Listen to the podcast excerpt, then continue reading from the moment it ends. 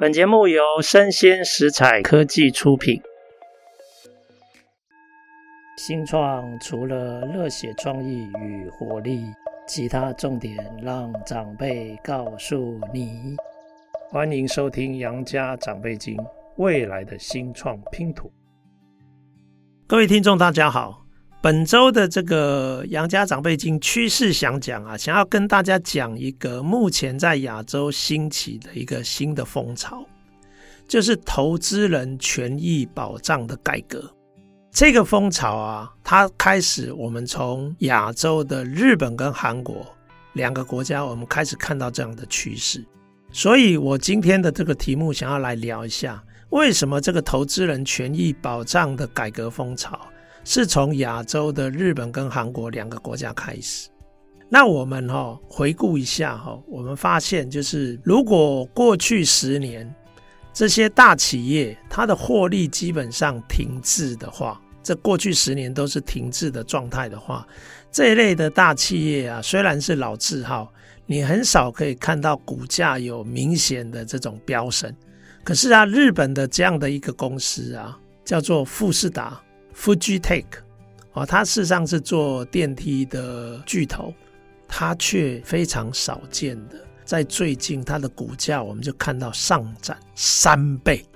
哦，这个很少见啊，到底是怎么回事？哦，因为啊，开始出现投资人介入，也就是说，呃，新的股东他开始积极介入。其实以前啊，像富士达这一类的这种大企业啊。他们董事会是非常保守，而且非常排他的，非常封闭。他们是不太可能让这些新的投资人或者是股东介入公司的经营跟管理。那刚刚讲的那个富士达，他因为这个投资人啊，持续一年以上锲而不舍的积极要求，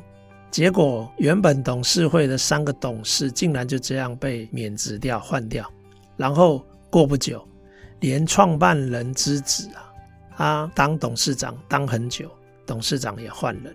哦啊，这代表什么？这让大家看到，哎，奇怪，以前呢、啊，几乎是一滩死水的这种家族掌控的老牌保守的企业啊，哎，它好像开始有可能被外力来改变哦。那如果我们看这种相关的这个统计资料，我们发现哦，投资人积极介入。要求这些公司啊，治理要做显著改革的企业家数，亚洲啊，在二零一七年的时候大概一百零二家左右，但是现在去年到二零二二年的时候，它提高到一百八十八家。那以今年来讲，今年上半年啊，这一类的投资人积极介入要求治理改革的上半年。就已经有一百六十七家，所以蛮有可能全年会超过两百家哦。那以这样的这种加速，大家觉得诶，感觉好像没有很多。可是如果从全球的这一类的事件的占比来看呢，亚洲啊，从原本本来的十趴，现在已经提高到二十三趴。等于说，全球大概四个这样的案子里面，可能有一家就发生在亚洲，它竟然已经超过欧洲了。啊，不是说欧洲没有进步了，而是欧洲可能相对的问题比较小。那亚洲现在开始哦，本来是死水一滩的，现在好像开始看到一些动能哦。所以我们开始发现说，过去十年对这种投资人友善关照的这种规范的兴起呀。他积极参与的这个投资人哦，好像开始哦有形成一股新崛起的这种社群力量，这一个群体开始出现哦。那上述的我刚刚讲的这些趋势哦，它的扩大机会哦，在亚洲看起来还蛮显著的。为什么？因为哦，其实亚洲有很多很有实力的这种中型企业，有时候我们也可以讲它，它是一种隐形冠军。哦啊，这些其实通常都被可能特定的这种经营家族给掌控，所以通常他们也不喜欢让国际的投资人介入，所以他们因为这样哈，它的股价常常是相对刻意被低估。哦，所以这一类的这种企业啊，过去都不在国际投资人的雷达扫描范围之内。哦啊，所以你就可以看到，就这类的企业啊，其实他们的现金累积非常巨大，可是他们的管理阶层啊却被绑架。这一类管理阶层被绑架，在亚洲是相当的普遍哈。那亚洲地区啊，非金融的这个企业的市值啊。占就是十亿美元以上的这个市值的企业啊，你们知道吗？他合计掌握了接近快两兆美元的现金，它比五年前还多了五十 percent 以上。所以有非常多的这一类的这种中型企业，然后管理阶层被家族、被经营者管控，他们拥有非常雄厚的这种现金累积。所以这一类啊，其实应该说。市值偏低估、管理僵化、现金又多的企业，现在开始啊，国际的投资人在寻找投资标的的时候，现在开始看到这里来了。所以，当他们开始想要投资这一类的公司的时候啊，这一类的公司就开始慢慢面临被新的投资人要求要改变，哦，这样的机会开始增加。所以刚刚讲的那个富士达 Fujitech 哈，它事实上就是一个翻转管理的一个个案的亮点。是谁发动的哦？其实是 base 在香港的一个基金，叫 Oasis Management，这个应该叫绿洲管理资产管理公司啊。那它积极的推动三年的改造啊，那它要求啊。包括资本的分配啊，还有股东的红利要提高哦，这一类他就一直在董事会里面推动，要董事会接受哦。那经过这个经营管理的准则的改革哦，经营管理的改革哦，其实日本在差不多安倍晋三，其实安倍晋三在任的二零一二年到二零二零年，所谓安倍三件。这三件里面呢、啊，其实有一些部分就是关于这一类的企业管理法规体制的这种调整。哦，那其实虽然安倍现在已经过世了，但目前的日本政府对这个方向基本上还是非常正向的看待，还是很想要延续下去。所以目前看起来，企业圈的管理的这个准则的改革。在日本，现在开始这个列车好像已经开始快要启动了。那不止日本这样哈，我们看到这个列车启动，在韩国也看到这样的迹象哈。那个二零二三年的上半年，就是今年上半年，韩国这一类的投资人运动，它的数量已经高达单一国家世界第三位，它去年大概是第五位啊，今年第三位。前年的话，第七位，诶，那就表示说，韩国开始也有这样的迹象哦。为什么？我们举一个例子来讲哦，韩国有一家上市的这种流行音乐公司哦，它叫做 SM 哦娱乐，那它其实是有持股一趴的 Align Partner 哦，它是一家专门做精品投资的公司，当它开始进来。然后持股一趴，他开始要求韩国这家流行音乐的上市公司要进行改革。然后他努力了三年哦，你知道吗？他竟然终止了这个创办人，这个创办人叫做李秀满哦，韩国一位女性哦，她终止了创办人长期掌控的经营管理方式，透过三年的努力哦哦啊，为什么会发生？哦，为什么韩国这一方面到底出现了什么样主客观条件的改变？哦，那第一个就是韩国它出现了一系列的丑闻，都围绕在政商的勾结，然后让原本的这种经营阶层，他牢牢的掌控整家公司啊，这样的这种政商勾结的丑闻啊。导致其实民意啊非常希望能够有改变哦。那我们举的一个丑闻的例子，就是竟然发生啊，三星集团的美国本来有一家投资管理公司哦，它叫做 Elliott Investment Management，它要求三星要做变革，结果啊，你知道吗？政府部门竟然干预帮三星来打压新投资人，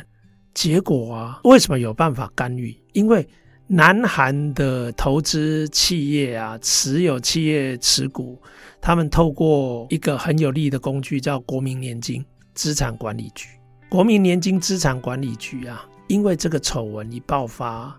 这个叫洪万顺这个局长，他竟然就入狱了。哦，那因此这个韩国政府啊，他新的公司经营管理准则啊，他就开始发布，然后要禁止政府部门介入企业的这些相关事务。OK，所以第一个名气可用哦。那第二个是，我们也发现，其实，在疫情这三年哦，韩国的股市有一个结构性的变化，就是韩国股市的投资散户啊。数量竟然大增到五千万户。你们知道这个疫情之前啊，二零一九年的时候，它只有两千九百万户的散户，但是就在这三年，几乎要 double，已经暴增到五千万户。所以这代表什么？广大的散户就是广大的民众，那也代表广大的选民，他当然一定会更重视整个公司经营管理的规范了。对不对？所以刚好有这样的这种客观环境的这种改变哦，像韩国的这个丑闻，然后再加上整个股票市场的参与者的结构有明显的变化，社会大众更广泛的参与哦，所以这一类的变革在韩国它也发生了。那但是我们看其他的国家就不太一样，其他的国家其实像韩国，刚刚讲韩国那种国民年金啊。它这么巨额的公部门的投资方，其实啊，在亚洲啊比比皆是，非常的普遍哦。那其实以刚刚来讲哦，韩国的国民年金在韩国的股市持有的市值啊，总共有一千零八十亿美元的股票哦，所以真的是重要的投资人。那中国也是一样啊。中国在企业界也拥有大量的政府基金，持有企业的股权啊。那我们讲东南亚泰国好了，叫泰国国王哦，他个人就持有大量的上市公司的股票，好像都不需要忌讳哦。然后，其实你从上面的这些例子，你就知道这些公部门或这些掌握权势的这些人，他光规模。他就可能显著的影响一般投资人的利害关系啊，所以这代表什么？这代表这个改革的需求存在，但是这也代表什么？改革的困难很大，因为公部门涉入啊，那你要怎么改？对不对？香港、印度、马来西亚、新加坡、泰国，甚至包括台湾，其实这些年都有。表面上的所谓的公司经营规范、公司治理的规范的调整，表面上好像是走向更高程度的这个投资人参与跟对投资人的保障，但实际上刚刚讲的这些国家，其实它相关的规范啊，实质上并没有办法翻转现况，它也不是根据现况的这种变革而设计。所以事实上啊，刚刚讲的这些国家，其实反而韩国、日本的这一类的变革的例子啊，在这些国家目前还极少发生。所以我们看到哈，多数亚洲国家哈，其实公司的所有权都还是呈现高度集中的状态，而且很多都具有官商影响力啊，而这些投资人他们是既得的利益者，他就会让。变革变得更困难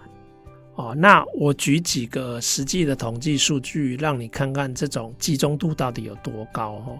我们看二零二零年的资料，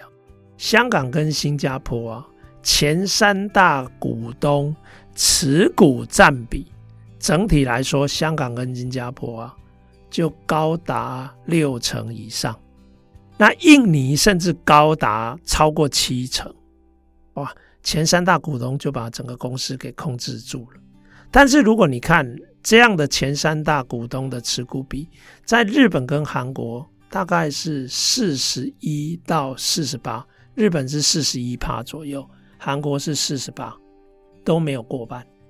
那亚洲的多数国家哈，我们看到它对投资人参与还是有相当大的这种限制哦。那恶名昭彰的一个例子就是印度。印度事实上对投资人参与的限制非常的严重啊！如果你看刚刚讲的这种国际组织都有在做相关的统计，就是投资人参与改革的这种运动啊，在印度大概每年大概都只有个位数零星的这种个案发生。那比如说，就有一家美国公司投资公司，它叫做 Invesco，Invesco 啊，它因为尝试失败了。他就干脆把印度的一家媒体公司叫 Z，他的所有股权全部卖掉，因为他再怎么努力都没有办法达到他想要的这种改变。那你看到中国哦，也许啦，如果不危及政府掌控企业的这些个案，可能偶尔会有一些所谓成功的案子，但是只要看起来可以威胁到政府的管控权力的，那几乎。目前都没有看到改变成功的例子。那目前看到就是日韩以外哦，只有极为零星的少数个案有导致成功啊，大家其实也都有一点意外。那新加坡今年上半年，它就有一家投资公司叫 Cross Capital 哦，我把它叫做 QC 好了啦，哦，Cross Capital，然后它跟 Sabana REITs。我姑且把它叫做 S-REIT，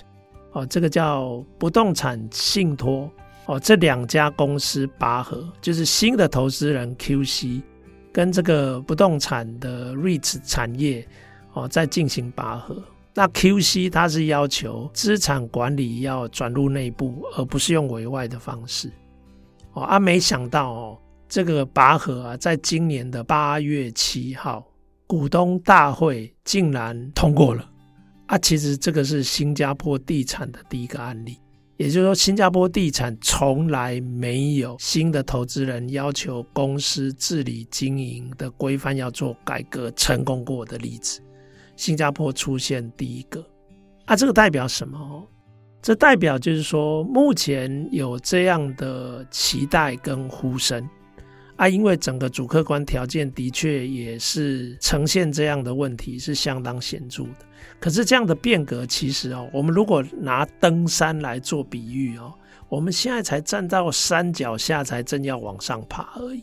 那看起来就是各个国家的这种问题难易度是不太一样。就是如果过去的掌控方哦，要开始啊，让它的影响开始弱化哦。其实我觉得亚洲不同的国家，它的障碍是不一样的。但目前看起来，应该有一些地方会优先产生这样的变化。那日本跟韩国，它看起来在亚洲这个议题上是领先的哦。我们的台湾也许应该要拿来借鉴一下，我们是不是也有机会可以做一些提升？好，那以上就是趋势讲讲的主题。那希望以上的资讯跟各位听众有所帮助。那我们下次见。